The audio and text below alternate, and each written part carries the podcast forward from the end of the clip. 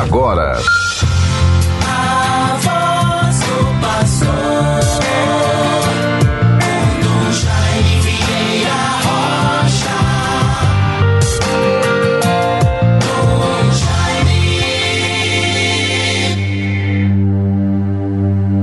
De Sião vem o Deus onipotente, vem salvar o seu povo e libertá-lo.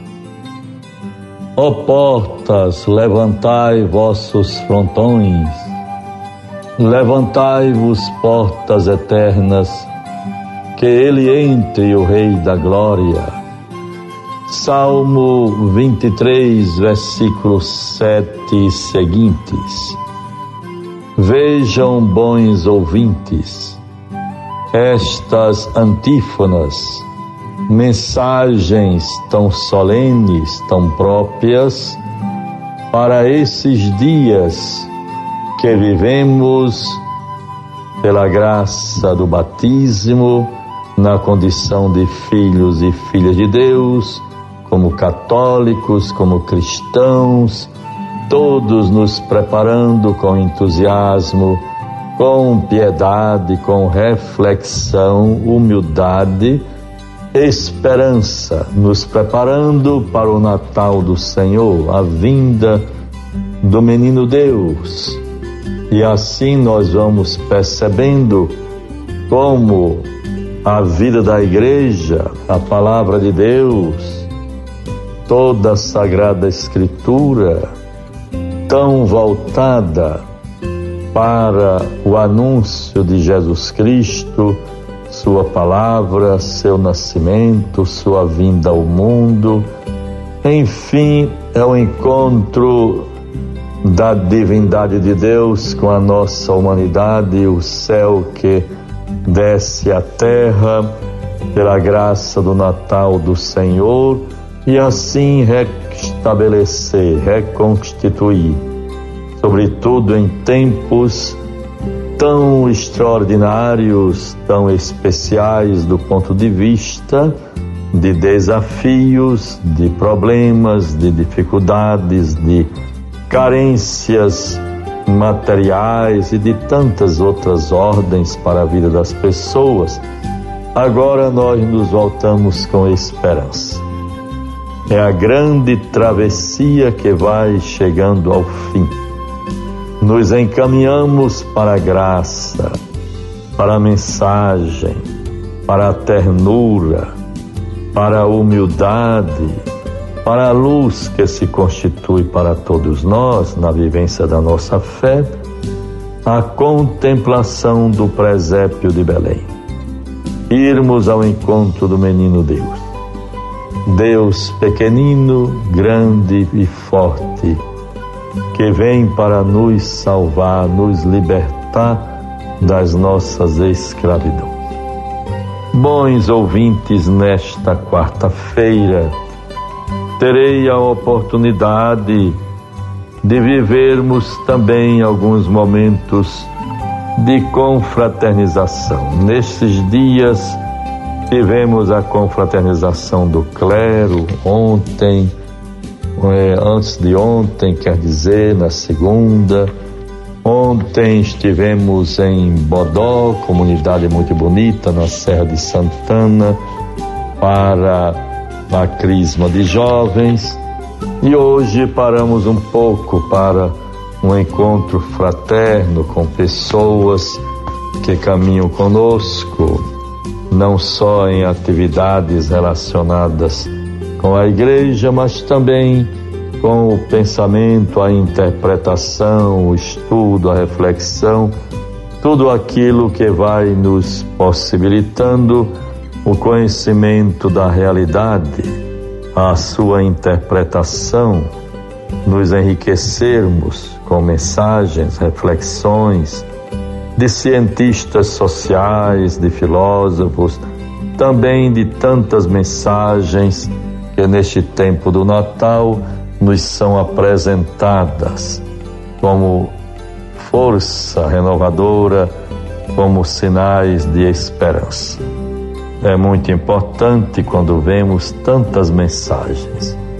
Normalmente nelas vamos identificar o desejo de dias melhores, de um ano melhor para todas as pessoas, em todas as situações em que se encontrarem. Devemos fazer a nossa parte para que este sonho, esse desejo, realmente se concretize pela graça de Deus.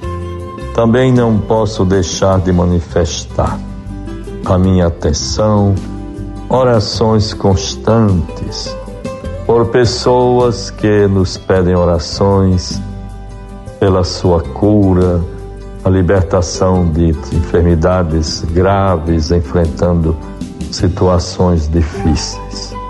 Que o Espírito de Deus ilumine, fortaleça e assista com sua paz, força renovadora, esperança, encorajamento. Bons ouvintes, vejamos. Vejamos a palavra de Deus para nós nesta quarta-feira.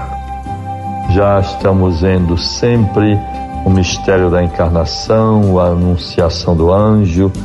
E hoje em Lucas 1, 46 a 57, vamos encontrar.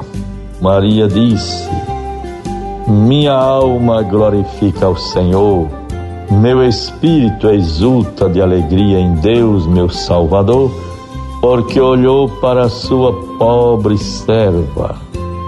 Por isso, desde agora me proclamarão bem-aventurada todas as gerações, porque realizou em mim maravilhas aquele que é poderoso e cujo nome é santo. Sua misericórdia se estende de geração em geração. Sobre os que o temem, manifestou o poder do seu braço desconcertou os corações dos soberbos, derrubou do trono os poderosos e exaltou os humildes, saciou de bens os indigentes e despediu de mãos vazias os ricos. Acolheu a Israel, seu servo, lembrado da sua misericórdia conforme prometer a nossos pais, em favor de Abraão e de sua posteridade para sempre. Maria ficou com Isabel cerca de três meses depois voltou para sua casa.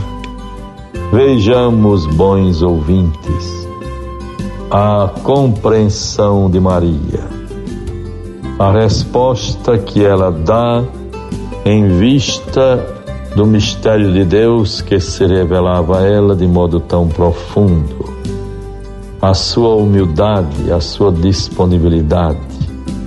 Mas é importante também vermos o seu olhar, Maria, diante de uma grande graça, ela teve a sabedoria, a inspiração divina para compreender a realidade do seu tempo e exaltar a Deus por tudo aquilo que foi revelado na sua escolha, na sua eleição, ela vai responder: O Senhor fez em mim maravilhas, santo é seu nome.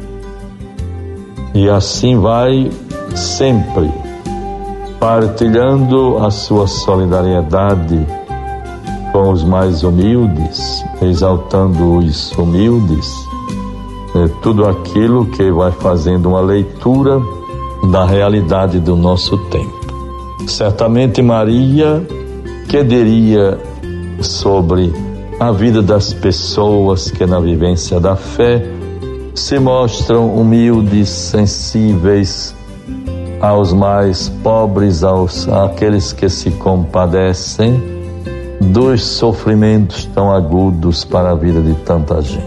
Que a graça do Natal nos transforme, nos faça tirar lições do tempo presente, vermos que a humanidade deve ser outra, Não podemos perder a oportunidade histórica, o momento e a graça que Deus nos concede para reconstruirmos uma humanidade nova, com base nos sentimentos de solidariedade, sensibilidade humana e compromisso, para que todos tenham vida e a vida em abundância. Deus nos guarde, nos proteja, nos livre de todo mal, nos conduza para o Natal de bênçãos e de esperanças. Em nome do Pai, do Filho e do Espírito Santo. Amém. Você ouviu a voz do pastor com Dom Jaime Vieira Rocha.